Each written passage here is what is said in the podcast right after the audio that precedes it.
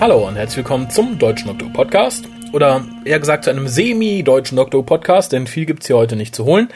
Für die Leute, die mir auf Facebook folgen, die werden vielleicht gemerkt haben, dass ich im Moment so, weiß ich nicht, viel anderes um die Ohren habe. Da ist es ein bisschen schwer noch zu casten oder groß zu schneiden. Es liegen hier noch einige Casts aufgenommen und ungeschnitten. Es liegen hier auch schon Zettel und Papiere für Casts, die wir noch aufnehmen. Es stehen noch zwei Folgen Torchwood an, eine Folge Sarah Jane und natürlich noch die letzte Folge der sechsten Staffel Doctor Who. Das alles kommt hoffentlich in den nächsten ein, zwei Wochen.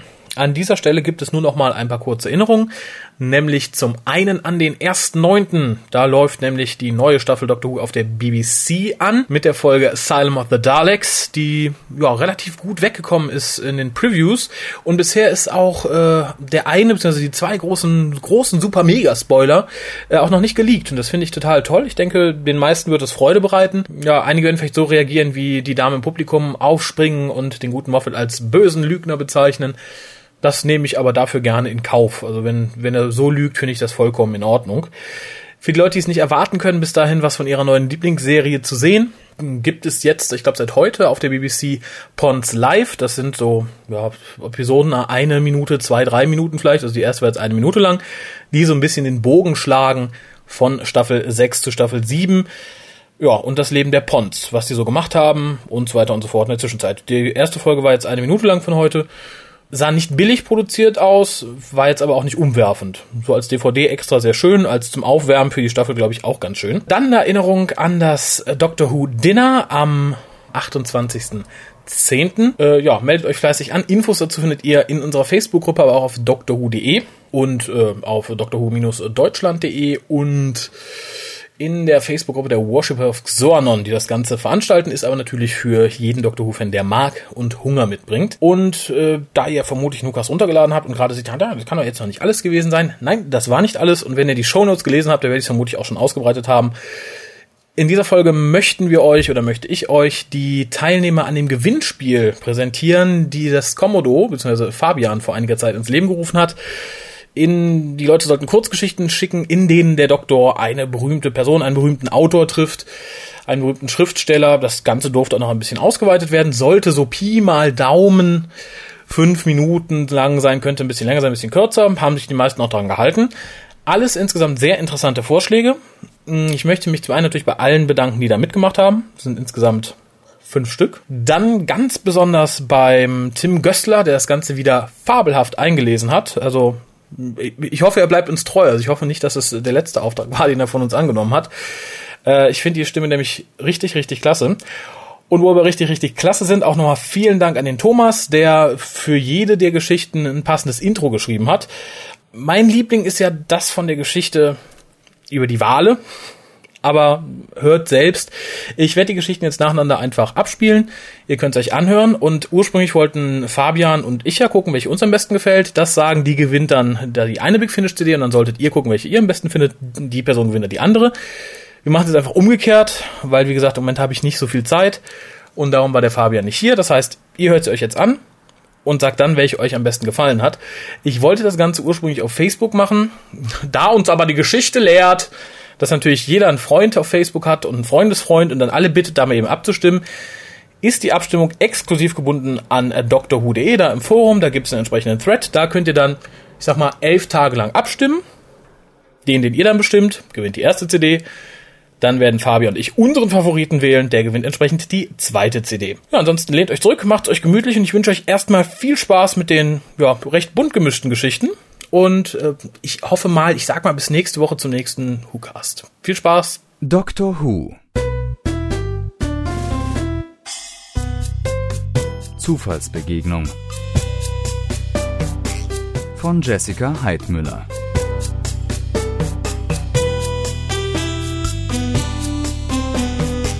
Gelesen von Tim Gößler. Und er verschwand in seiner lustigen blauen Box. Die Leute auf Inchulinak haben sich seitdem immer wieder gefragt, ob der Zeitreisende wiederkehrt. So geschah es, dass Erinnerungen zu Geschichten wurden, Geschichten zu Legenden und Legenden ins Reich der Mystik verschwanden. Lange Zeit, nachdem die blaue Box mit dem sagenhaften Grö Grö die Kolonie verlassen hat, saßen die Nachkommen Talinos und Metanus am Ufer des Diamantensees und staunten in die Nacht hinaus. Das Gefühl eines Endes ist immer wieder überraschend intensiv. Auch wenn ich schon viele Geschichten zu dem ihnen vorbestimmten Ende überführt habe, so ist es immer wieder der Abschied von guten Freunden und interessanten Feinden. Nachdem die Datei gespeichert und die leere Tasse Tee ihren Bestimmungsort an der Spüle gefunden hat, geht mir der Zeitreisende wieder durch den Kopf. Seltsam. Eine solche Figur hatte ich bisher noch nie in meinen Kurzgeschichten. Jedes Mal, wenn andere Autoren von sich verselbstständigenden Handlungen und Personen geredet haben, hielt ich es für einen Teil der von Autoren in die Welt gesetzten Mystik. Nein, wir denken uns die Geschichten nicht aus, sie sind wirklich passiert, woher sonst hätte ich alles Wissen um fremde Welten? Schwachsinn, wenn man mich fragt. Aber das tut ja kaum jemand. Noch nicht, hoffe ich. Wenn meine Agenten richtig liegen, wird der Erfolg mit dem nächsten Band kommen. Ein Potpourri diverser Kurzgeschichten aus allerlei Genres. Namhafte Kollegen sorgen für den Absatz und unbekannte Talente, das hat sie wirklich gesagt, Talente, werden einem aufgeschlossenen Publikum präsentiert. Ich glaube, ich sollte doch die Welt dieses Zeitreisenden entdecken. Mein Lehrer hatte mich immer angespornt, meiner Fantasie freien Lauf zu lassen, und ganz offensichtlich hat sie etwas Großes eingefangen. Mit einem schiefen Lächeln auf den Lippen richtet er seine Fliege aus. Fliegen sind cool. Was? Fliegen sind cool? Ja, tatsächlich, da steht es. Wie nur um alles in der Welt konnte ich so etwas schreiben? Egal, ich muss jetzt mal eine Pause einlegen. Das kann unmöglich so weitergehen. Also die Datei sichern und den Rechner herunterfahren. Ich ziehe mir meine Jacke über, ziehe die Schuhe an und gehe raus. In der kalten Novemberluft fühle ich mich wieder erfrischt. Eine kleine Runde um den Block, dann wird weitergearbeitet. Gedacht, getan, also schlendere ich los. Das geschäftige, vorweihnachtliche Treiben auf der Straße lässt mich schmunzeln. Ach, was machen sich die Menschen nur für einen Stress? Nach ein paar Metern höre ich ein wildes, verzweifeltes Fluchen aus der Gasse vor mir dringen. Nein, nein, nein, nein, nein! Ein metallener Gegenstand wird auf den Boden geworfen. Bitte nicht jetzt, nicht hier und bitte nicht jetzt! Ein dumpfer Schlag, wie wenn jemand gegen einen Baum tritt, und ein schlagsiger Mann kommt aus der Gasse. Er schaut noch einmal mit einem flehenden Blick in dieselbe und reibt sich die Hände an seinem Jackett. Mit der linken Hand durchs Haar fahrend dreht er sich zu mir um. Entschuldigen Sie, haben Sie Amy gesehen? fragt er mich. Ich jedoch höre nicht wirklich auf ihn, ich starre ihn an. Nicht ihn, sondern die ausgeblichene rote Fliege an seinem Kragen. Hallo? Hören Sie mich? Ach, egal. Er macht eine wegwerfende Handbewegung und läuft an mir vorbei die Straße hinunter. Wer sind Sie? rufe ich ihm, von meinem eigenen Mut geschockt, hinterher. Ich, ich bin der Doktor. Und Sie? Zu meinem Verblüffen antworte ich prompt. Stephen, Stephen Moffat. Schön, Sie kennenzulernen, Stephen. Eine Bitte. Verbocken Sie es nicht, ja? Mit diesen Worten dreht er sich um und verschwindet in der Menge. Ende.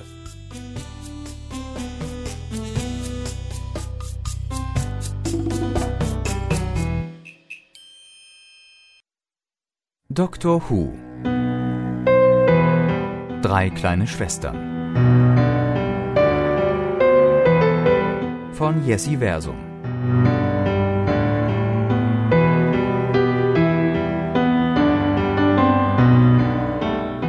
Gelesen von Tim Gößler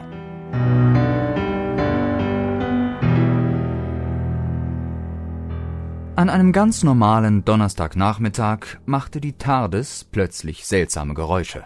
Der Doktor hob interessiert die Augenbrauen, achtete aber weiter nicht darauf, denn er wusste, er musste sich erst Sorgen machen, wenn sie komische Geräusche machte. Oder gar keine. Die TARDIS verstummte. Er hielt irritiert inne und drehte an einigen Knöpfen, doch nichts geschah. Seit River an den Kontrollen herumgespielt hatte, passierte sowas ständig. Er merkte nicht einmal, dass er gelandet war, bis er auf den kleinen Bildschirm über seinem Kopf blickte und las Hayworth, Erde, 1848. Ländliches England. Wirklich? fragte er enttäuscht. Ein forderndes Klopfen hellte seine Miene augenblicklich auf. Er sprang zur Tür, riss sie schwungvoll auf und sah nach unten. Eine kleine, recht gewöhnlich aussehende junge Frau in graubraunem Kleid stand vor ihm und blickte ihn ärgerlich an. Was fällt Ihnen ein, in unserem Garten so eine hässliche Scheune zu errichten? Der Doktor streckte den Kopf an ihr vorbei nach draußen, konnte aber kein Haus sehen, das die Bezeichnung Garten rechtfertigte. Soweit er blicken konnte, erstreckten sich Wiesen und Weiden, und erst weit hinten am Horizont waren einige Bäume zu sehen, hinter denen sich offenbar ein Sturm zusammenbraute.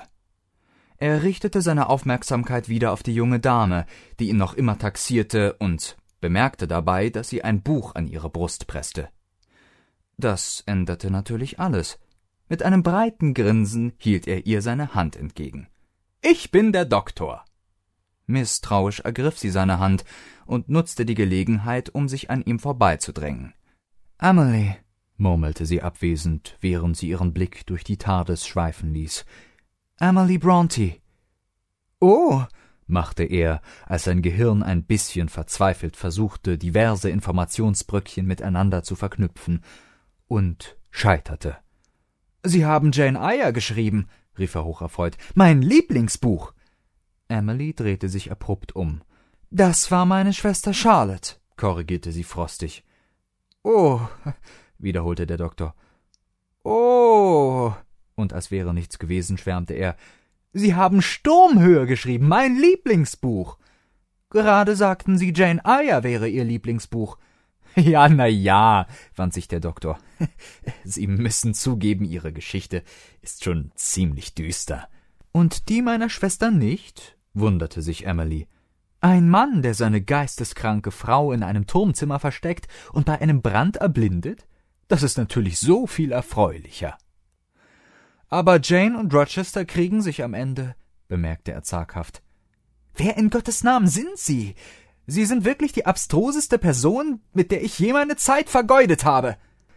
Ehe der Doktor antworten konnte, klopfte es erneut an der Tür. Er sah sich um dann wieder zu Emily und zeigte entschuldigend hinter sich, bevor er auf dem Absatz kehrt machte und die Tür ein zweites Mal öffnete. Vor ihm stand eine weitere junge Frau in einem dunkelgrauen Kleid und mit einem Buch in der Hand. Charlotte Bronte, sehr erfreut, sagte sie und schob sich an ihm vorbei. Einen ganz bemerkenswerten Schuppen haben Sie hier gebaut. Ah, Charlotte, darf ich dir deinen größten Fan vorstellen? Bemerkte Emily in einem Tonfall, den der Doktor mit schnippisch umschrieben hätte, käme die Bemerkung nicht von einer der größten Autorinnen der englischen Geschichte. Ihm hat vor allem die romantische Wendung in Jane Eyre gefallen. Wirklich? fragte Charlotte geschmeichelt und errötete leicht. Nun ja. Er zupfte seine Fliege zurecht und fühlte sich ein bisschen ertappt. Er mochte eben Happy Ends, daran gab es nun wirklich nichts auszusetzen. Wieder klopfte es draußen, worauf der Doktor mit den Augen rollte. Immer herein, rief er. Ich hab heut Tag der offenen Tür. Eine dritte Frau trat ein und sah ihn erstaunt an. Wohnen Sie hier, Sir? Ich muss Sie nämlich darauf aufmerksam machen, dass dieser Garten meiner Familie gehört. Dann bemerkte sie die Größe des Innenraums und blinzelte mehrmals. Anne, du kommst gerade recht zu einer hochinteressanten Diskussion über Literatur, bemerkte Emily. Mr. Doktor, was halten Sie denn von Annes Roman? Sein Blick wanderte von einer Schwester zur anderen. Das war jetzt irgendwie nicht so gut. Wollten Sie ihn nur ärgern? Sie hatte überhaupt keinen Roman geschrieben, oder? Hm, ja, antwortete er. Agnes Grey, half Anne ihm aus, doch ihre Stimme verriet, dass sie ihm keinen Gefallen tun wollte. Das wurde ihm nun doch ein bisschen zu viel. Er reiste durch Raum und Zeit, rettete ständig die Welt und rannte eine Menge, da kam er nun mal nicht so oft zum Lesen. Meine Damen, begann er und packte die ihm am nächsten stehende Charlotte an den Schultern, um sie demonstrativ Richtung Ausgang zu schieben. Wenn Sie mich jetzt bitte entschuldigen würden, ich habe noch eine Verabredung zum Tee mit Charles Dickens. Der ist weniger nervenaufreibend, fügte er in Gedanken hinzu und griff nach Emilys Arm, die noch immer regungslos in der Tades stand. Sie kennen Charles Dickens? fragte Anne verblüfft. Persönlich? hakte Emily nach. Der Doktor ließ die Tür hinter sich zufallen und seufzte wohlig in die Stille. Diese Donnerstage. Zum Glück hatte sich die TARDIS beruhigt und ließ sich problemlos auf Kurs bringen, und so überlegte er, ob er seinen alten Freund Charles nicht tatsächlich mal wieder besuchen sollte. Oliver Twist war nämlich sein Lieblingsbuch. Ende. Nachbemerkung Bevor die ersten spitzfindig bemerken, dass die Bronte-Schwestern zeitlebens unter männlichen Pseudonymen veröffentlicht haben und sich daher wundern müssten, woher der Doktor weiß, dass sie diese Romane geschrieben haben, ich habe mir die schriftstellerische Freiheit genommen, die Story nicht noch komplizierter zu machen. Merci. Doctor Who Fabelhaftes von Regina Hoppmann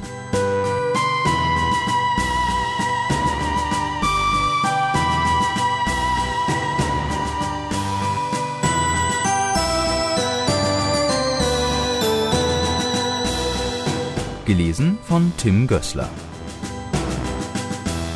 Alles war in Ordnung mit der Welt. Der Doktor trat mit beherztem Schritt aus der TARDIS und nickte zufrieden. Obwohl das alte Mädchen sich in letzter Zeit wieder sehr temperamentvoll gezeigt hatte, schien sie ihn heute ohne Widerstand an den gewünschten Ort und die programmierte Zeit gebracht zu haben. Alle Angaben auf den Instrumenten stimmten mit der Wirklichkeit überein. Die TARDIS war in einem leeren, und unscheinbaren Korridor in einem offenbar ebenso unscheinbaren Hotel gelandet. Der Doktor schien weder von der neutral langweiligen Auslegeware noch von dem langweiligen Musikgedudel, das aus unsichtbaren Lautsprechern hervormurmelte, abgeschreckt zu sein, sondern er schritt forsch dahin, die Hände in die Taschen seines eleganten Gehrocks gesteckt. Schon nach einigen wenigen Windungen mündete der Flur in eine weitläufige Rezeptionshalle. Der Doktor lehnte sich an eine Säule aus Pseudomarmor und schaute sich um. An der Rezeption standen etwa zwei Dutzend Männer und Frauen aller Altersstufen und warteten geduldig darauf, dass ihre Namen auf einer Liste abgehakt und ihnen kleine Plastikkärtchen ans Revers geheftet wurden. Wieder andere, welche diese Prozedur offenbar bereits hinter sich gebracht hatten, hatten sich um eine Sitzgruppe verteilt und lauschten einer jungen Frau, die Auszüge aus einem Buch vorlas. Zwei ältere Männer standen vor einem imposanten Schiffsmodell und stritten mit gedämpfter Stimme. Der Doktor verstand nur Bruchstücke wie Sie haben doch nicht etwa die 42er Farbe für die Schornsteine genommen und falscher Maßstab für die Fenster des Raussalons. Das einzige auffallende Element bildete eine Gruppe junger Mädchen, welche recht offenherzig gekleidet, kichernd und tuschelnd auf einem Sofa saßen und immer wieder zur Außentür blickten, was den Oberrezeptionisten stirnrunzelnd mit dem Kopf schütteln ließ. Plötzlich kreischte eines der Mädchen auf. Ha, da kommt er! Und ein anderes Oh, David! Wie von einer Tarantel gestochen sprang der Mädchenpulk auf und eilte zur Tür. Durch sie war gerade ein etwa dreißigjähriger Mann ahnungslos hindurchgeschritten. Er hatte einen etwas stacheligen Haarschnitt, so dachte jedenfalls der Doktor, der auf seine langen Locken einigermaßen stolz war trug einen braunen Anzug mit blauen Streifen und widmete seine gesamte Aufmerksamkeit einem Stapel Magazine in seinen Armen, mit denen er sich wohlbehalten durch die enge Drehtür gezwängt hatte. Doch bevor er erleichtert voranschreiten konnte, hatte ihn der kreischende Mädchenschwarm erreicht, und Mann und Magazine gingen in einem Meer von Händen, Kugelschreibern und Rufen wie Bitte. Mit Widmung. Autogramm hier unten unter. Der Spuk dauerte etwa gefühlte drei Sekunden. Und bevor der Sicherheitsdienst an der Rezeption oder auch der Doktor selbst überhaupt begriffen, was geschah, war der Schwarm bereits lachend durch die Tür entschwunden. Der junge Mann lehnte entkräftet an der Wand, richtete mit zitternder Hand seine verrutschte Brille und zupfte an seinem schiefsitzenden Anzug. Mit schnellen Schritten war der Doktor an seiner Seite und reichte ihm ein Taschentuch, damit er die Lippenstiftüberreste entfernen konnte, welche die übereifrigen Damen auf seinem Gesicht hinterlassen hatten. Dann fiel der Blick des Doktors auf die achtlos am Boden liegenden Magazine. Oh, Sie haben den Navigator Nummer 14 mitgebracht, rief der Doktor erfreut und grinste den verwirrten Mann glücklich an. Diese Nummer ist doch tatsächlich die einzige, die mir in meiner Sammlung noch fehlt. Geben Sie mir Ihr Autogramm darauf? Enthusiastisch drückte der Doktor dem Anzugträger einen blitzenden Stift in die zittrige Hand. Wer sind Sie bloß all, alle? stammelte dieser. Der Doktor klopfte ihm aufmunternd auf die Schulter. Mögen Sie mir auch eine Widmung schreiben? Hm, bitte hier. Für den Doktor in freundschaftlicher Bewunderung. Und den Namen sehr verbunden. Während der junge Mann resigniert zu schreiben begann, bückte sich der Doktor nach den übrigen Magazinen und merkte daher nicht, wie sein Gegenüber plötzlich die Augen aufriss und auf die Tür deutete. Oh nein, nicht schon wieder, ächzte er. Herr Fieb, was ist denn mit Ihnen? Der Doktor drehte sich stirnrunzelnd um und sah, wie eine noch größere Frauenmenge jauchzend durch die Tür getrampelt kam. Er ist es! Paul! Und noch dazu in einem authentischen Kostüm! Und Perücke! Waren einige Bruchstücke, die der Doktor verstand, und diesmal war die Menge eindeutig hinter ihm her. Das wurde ihm blitzschnell klar gemacht, als die ersten Hände schmerzhaft an seinen Locken zogen. Der Doktor reagierte instinktiv. Er warf den Stapel Magazine weit in die Menge hinein und rief lauthals Hier. Das Skript für die nächste Folge. Greift zu. Die Horde zögerte, drehte sich nach den Heften um und diese Verzögerung genügte dem Doktor, um sich geschickt von den grapschenden Händen zu lösen und hinter der nächsten Tür zu verschwinden. Ein Schubs mit dem Sonic Screwdriver und die Tür verschloss sich mit einem Klick. Mit größtmöglicher Eile lief er zur TARDIS zurück, das kostbare Magazin mit persönlicher Widmung an sich gepresst. Diese Art von Invasion überließ er liebend gern seinem menschlichen Doppelgänger. Ende.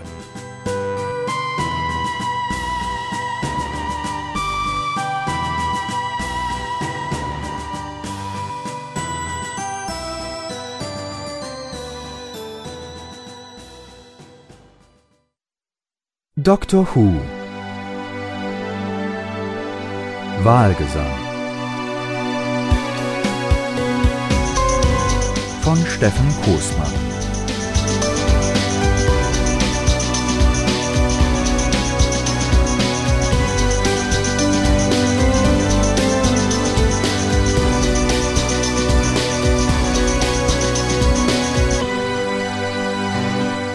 Gelesen von Tim Gößler Moby Dick! rief der Doktor und stürmte zur Steuerkonsole der TARDIS. Warum ausgerechnet Moby Dick? fragte River Song skeptisch. Es gibt doch durchaus interessantere Bücher und vor allem Autoren. Der Doktor legte hastig einige Hebel und Schalter um und tippte etwas in den Zielcomputer ein. Herman Melville ist ein alter Bekannter von mir, erklärte er halb abwesend. Er schuldet mir, sagen wir mal, noch einen Gefallen. Inwiefern? Riversong war weiterhin sehr skeptisch. Während ihres Archäologiestudiums hatte sie zahlreiche Berichte über das Eingreifen des Doktors in die Erdgeschichte gelesen. Vertrau mir, River. Ich bin der Doktor, witzelte der Doktor und tippte weiter auf dem Zielcomputer herum. Plötzlich gab es eine heftige Erschütterung und die beiden fielen zu Boden. Was war das denn? rief River erschrocken. Der Doktor zog sich an der TARDIS-Konsole nach oben, um auf den Bildschirm des Bordcomputers zu schauen, und richtete seine Fliege. Nur eine kleine Erschütterung im Raum-Zeit-Vortex. Nichts Ungewöhnliches. Verwirrt schaute er auf die Konsole. In seiner Hand hielt er eine Schatulle, die auf der Konsole gestanden hatte und bei der Erschütterung zielsicher auf seinem Kopf gelandet war. Da ist schon wieder dieses dämliche rote Licht. Genervt drückte er einen Knopf und das Licht erlosch. River Song stand auf und klopfte sich den Staub von der Hose. Also? Das neunzehnte Jahrhundert? Jawohl! freute sich der Doktor, und das altbekannte Ächzen der TARDIS erklang. Wir sind da! Pittsfield, Massachusetts, 1850. Freudig drückte der Doktor River die Schatulle in die Hand, öffnete die Tür der TARDIS und machte ein erstauntes Gesicht. Nicht, was du erwartet hast? Stichelte River, legte die Schatulle ab und trat ebenfalls durch die Tür. Sie waren in einem stinkenden Hinterhof einer Großstadt des einundzwanzigsten Jahrhunderts gelandet. Zwar war es dunkel, die Lichter der Stadt waren aber hell genug, um selbst in diesem Hinterhof sehen zu können. Der Boden war noch feucht vom Regen, und hier und da gab es einige Pfützen. Irgendetwas stimmt nicht. Hörst du das, River? River horchte. Von weitem konnte man schwach wummernde Musik hören. Der Doktor holte seinen Sonic Screwdriver aus der Innentasche seiner Jacke und hielt ihn surrend in die Luft. Meinst du nicht, wir sollten wieder in die TARDIS gehen und unseren Standort überprüfen? fragte River besorgt, aber da war der Doktor schon aus dem Hinterhof heraus auf die angrenzende Straße gelaufen, auf der reger Trubel herrschte. River seufzte und folgte ihm schnell. Doktor, warte! Rief sie ihm hinterher. Keine Zeit! Etwas Seltsames geht hier vor, und ich muss herausfinden, was es ist. River hatte Probleme, dem Doktor zu folgen, da die Passanten, die ihr entgegenkamen, sie immer wieder aufhielten. Irgendein merkwürdiges Zeitparadoxon. Denkt nur an die Erschütterung in der TARDIS, rief er ihr über seine Schulter zu, ohne seinen Gang zu verlangsamen.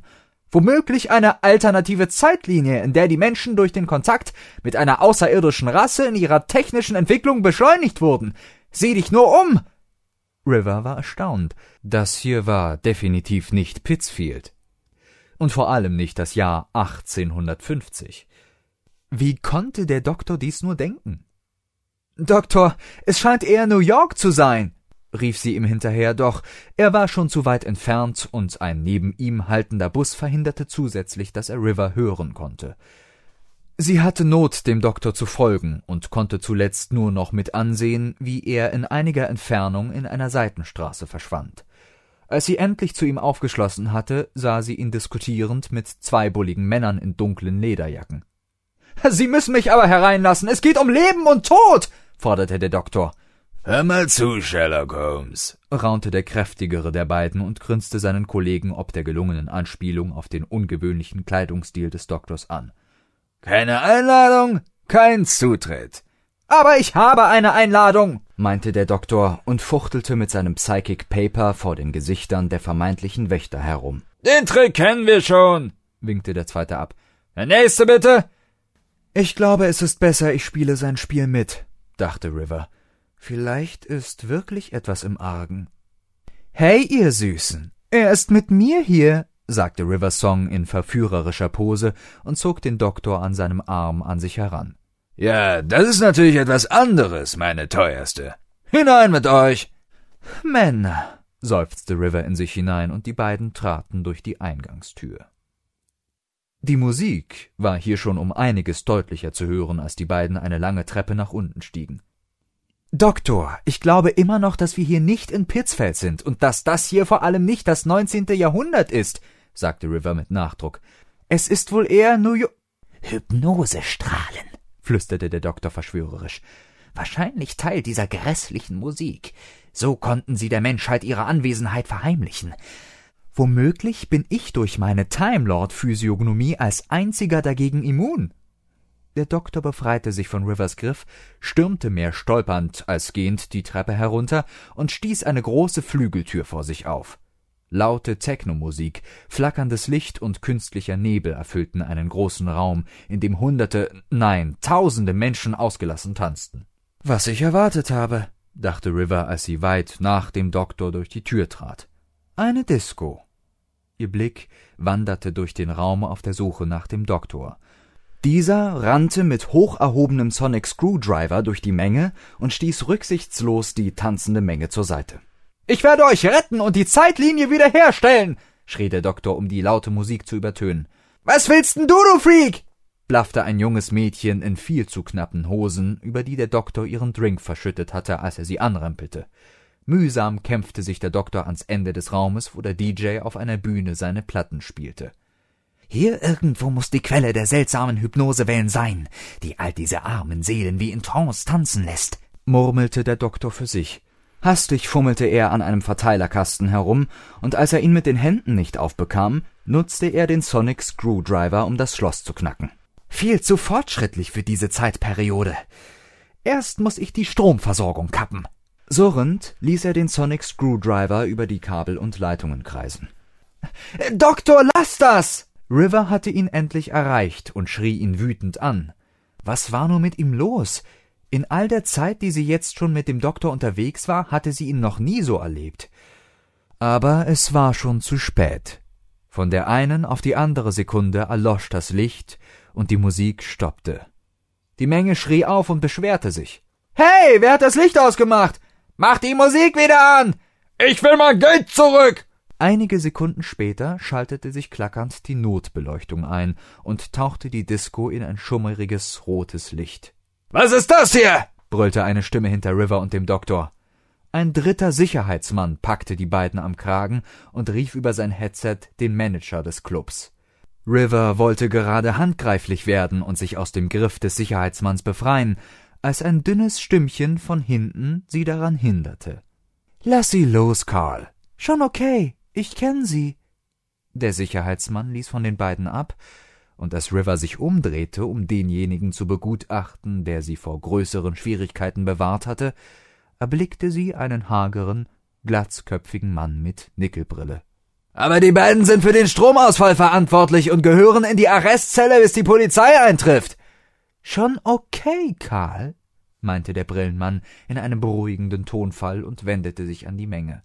Es tut mir leid, aber der Abend ist vorbei. Natürlich erhaltet ihr euer Geld zurück, aber ich muss euch leider bitten zu gehen.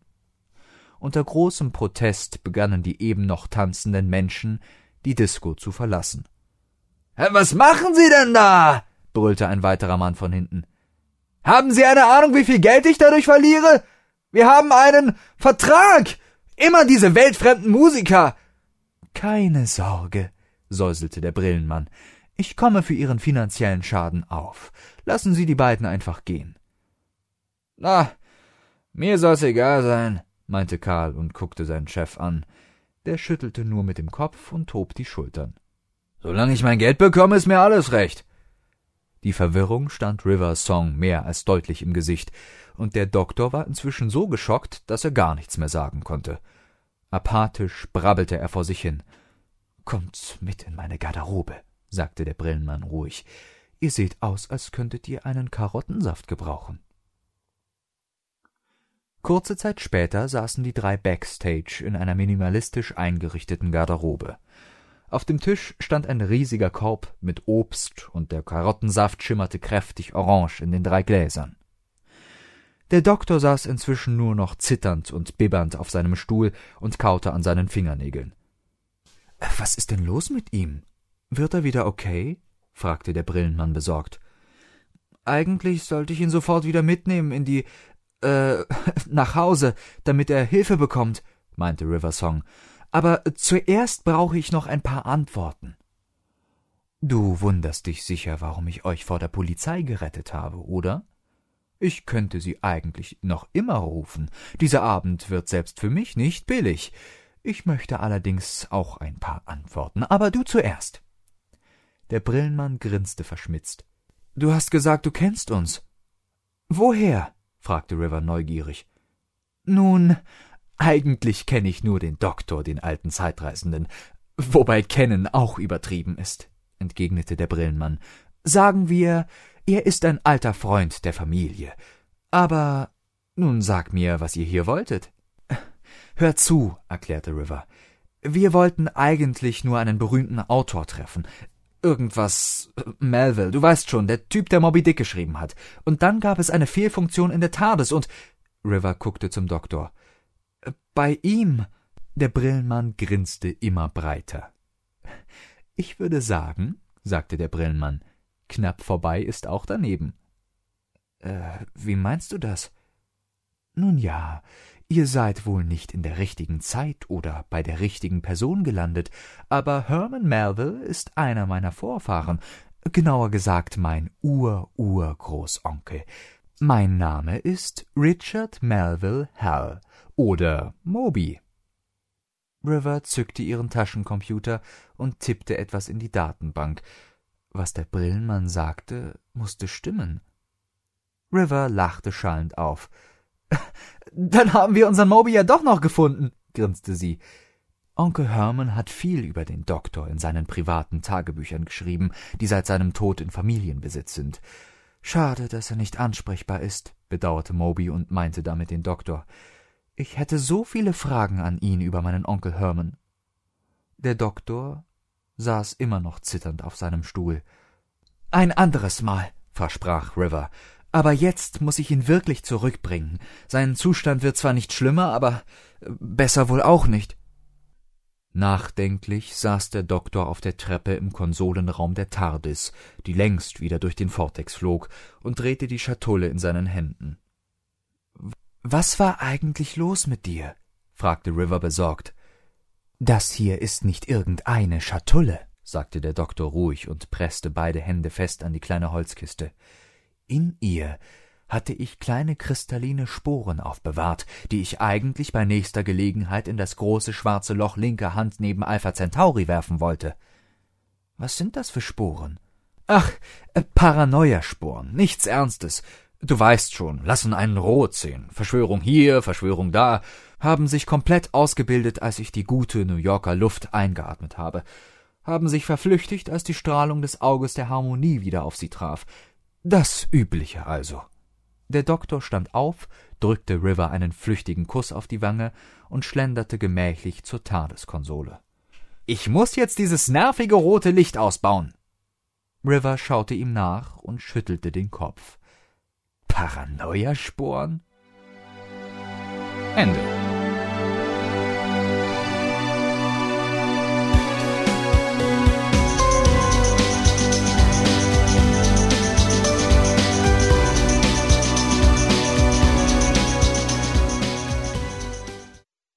Doctor Who. Ein prägendes Erlebnis.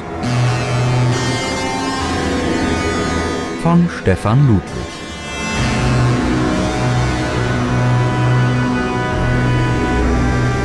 Gelesen von Tim Gößler.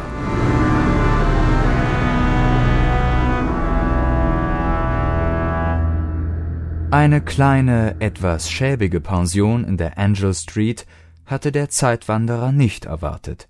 Schon die Nachricht, er müsste nach Providence, hatte ihn überrascht. Doch ab und zu musste er dem Hohen Rat eine Gefälligkeit erweisen, und so stand er mit einem recht schnell blinkenden Gerät in der einen und seinem Regenschirm in der anderen Hand hier, wo sich der gesuchte Gegenstand irgendwo befinden musste. Entschlossen klopfte er mit dem Griff des Schirmes an die schwere Holztür, während er das blinkende Ding in einer seiner tiefen Taschen verschwinden ließ. Als nach einigen Momenten keine Reaktion erfolgt war, zuckte er kurz mit den Schultern, um dann trotzdem das Haus zu betreten.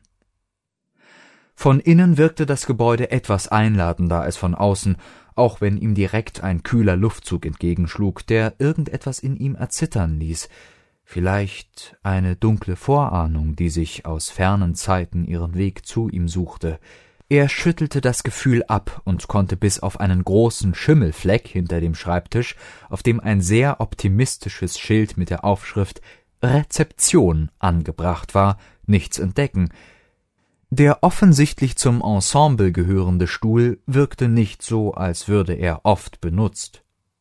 Nur ein junger Mann, höchstens neunzehn Jahre alt und etwas kränklich aussehend, saß über einigen Büchern auf einem alten Sessel neben dem Eingang und beachtete ihn gar nicht. Mit einem zweiten Blick huschte ein kurzes Erstaunen über das Gesicht des Doktors, das dann schnell Entschlossenheit und Erkenntnis wich. Entschuldigen Sie, begann er, kann ich hier ein Zimmer mieten? Da müssen Sie warten, bis der Neger wiederkommt, erwiderte der Angesprochene etwas abwesend. Ich bin ja auch nur Gast. Offensichtlich sind Sie das. Der Doktor warf einen weiten Blick durch den Raum auf das verdutzte Gesicht des anderen nicht achtend und schritt dann zielgerichtet auf die schimmlige Stelle zu. Die eben gespürte Kälte wurde hier intensiver. Sagen Sie, Howard, was hat es hiermit auf sich? fragte er nun bestimmter in den Raum, ohne dem jungen Mann das Gesicht zuzuwenden. Woher kennen Sie meinen Namen? Wer sind Sie? kam nach einigen Sekunden die Reaktion. Oh, ich kenne vieler Leute Namen, Ihrer gehört dazu. Und ich bin der Doktor, gab der Mann ihm beiläufig zu wissen. Dann wandte er sich ihm zu und lächelte aufmunternd, wenn auch nicht beruhigend. Und nun bin ich mir Ihrer ungeteilten Aufmerksamkeit sicher, was mich hoffen lässt, dass Sie mir auf meine Frage antworten werden, was es hiermit auf sich hat. Er klopfte mit dem Schirm gegen die Wand. Howard musterte ihn einige Sekunden und schien sich mit der Situation abzufinden. Ich weiß es nicht genau. Vermutlich ein zugemauerter Keller, der nicht mehr gebraucht wird. Dieses Haus ist alt und eine Pension wird es bei weitem nicht immer gewesen sein. Und da haben Sie sich noch nie gefragt, was da unten wartet? Noch nie den leichten Schauer verspürt, den die unbekannte Dunkelheit mit sich bringt? Das Lächeln im Gesicht des Doktors war einem breiten Grinsen gewichen.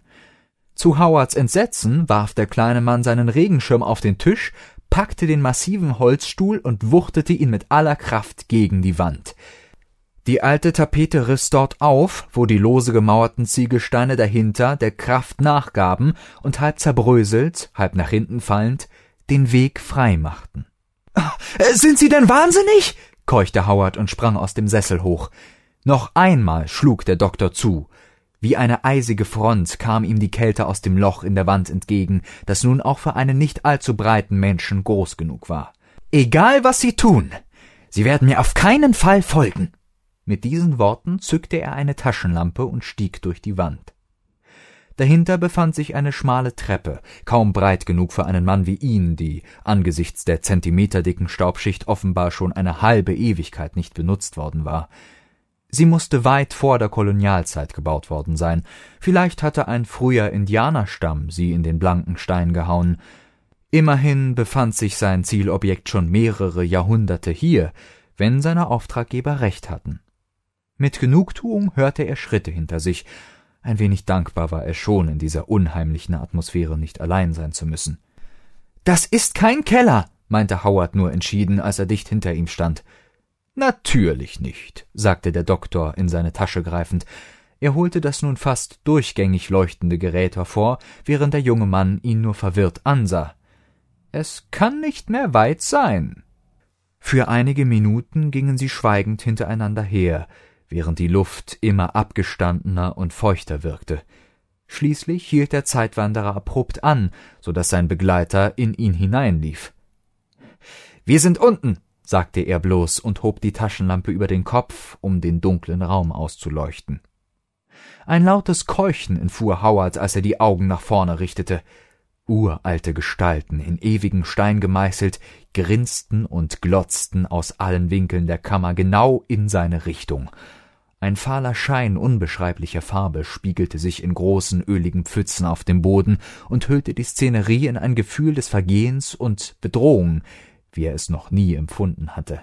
Zitternd stützte er sich an der Wand neben ihm ab, nur um festzustellen, dass der feste Stein etwas gewichen war, das sich im ersten Moment wie Pflanzen anfühlte, die dann aber in seinen Händen zu Asche zerfielen. Sein Blick trübte sich und er musste sich konzentrieren, um nicht in die Bewusstlosigkeit abzudriften, die ihn in seiner wilden Angst zu übermannen drohte. Ein Dutzend Schritte vor ihm, in der Mitte der Kammer, stand ein kreisrunder Tisch aus Stein. Dorthin schritt der Doktor, um dann mit offensichtlich zitternder Hand ein Tuch um etwas Rundes zu wickeln, das im Zentrum der Platte lag.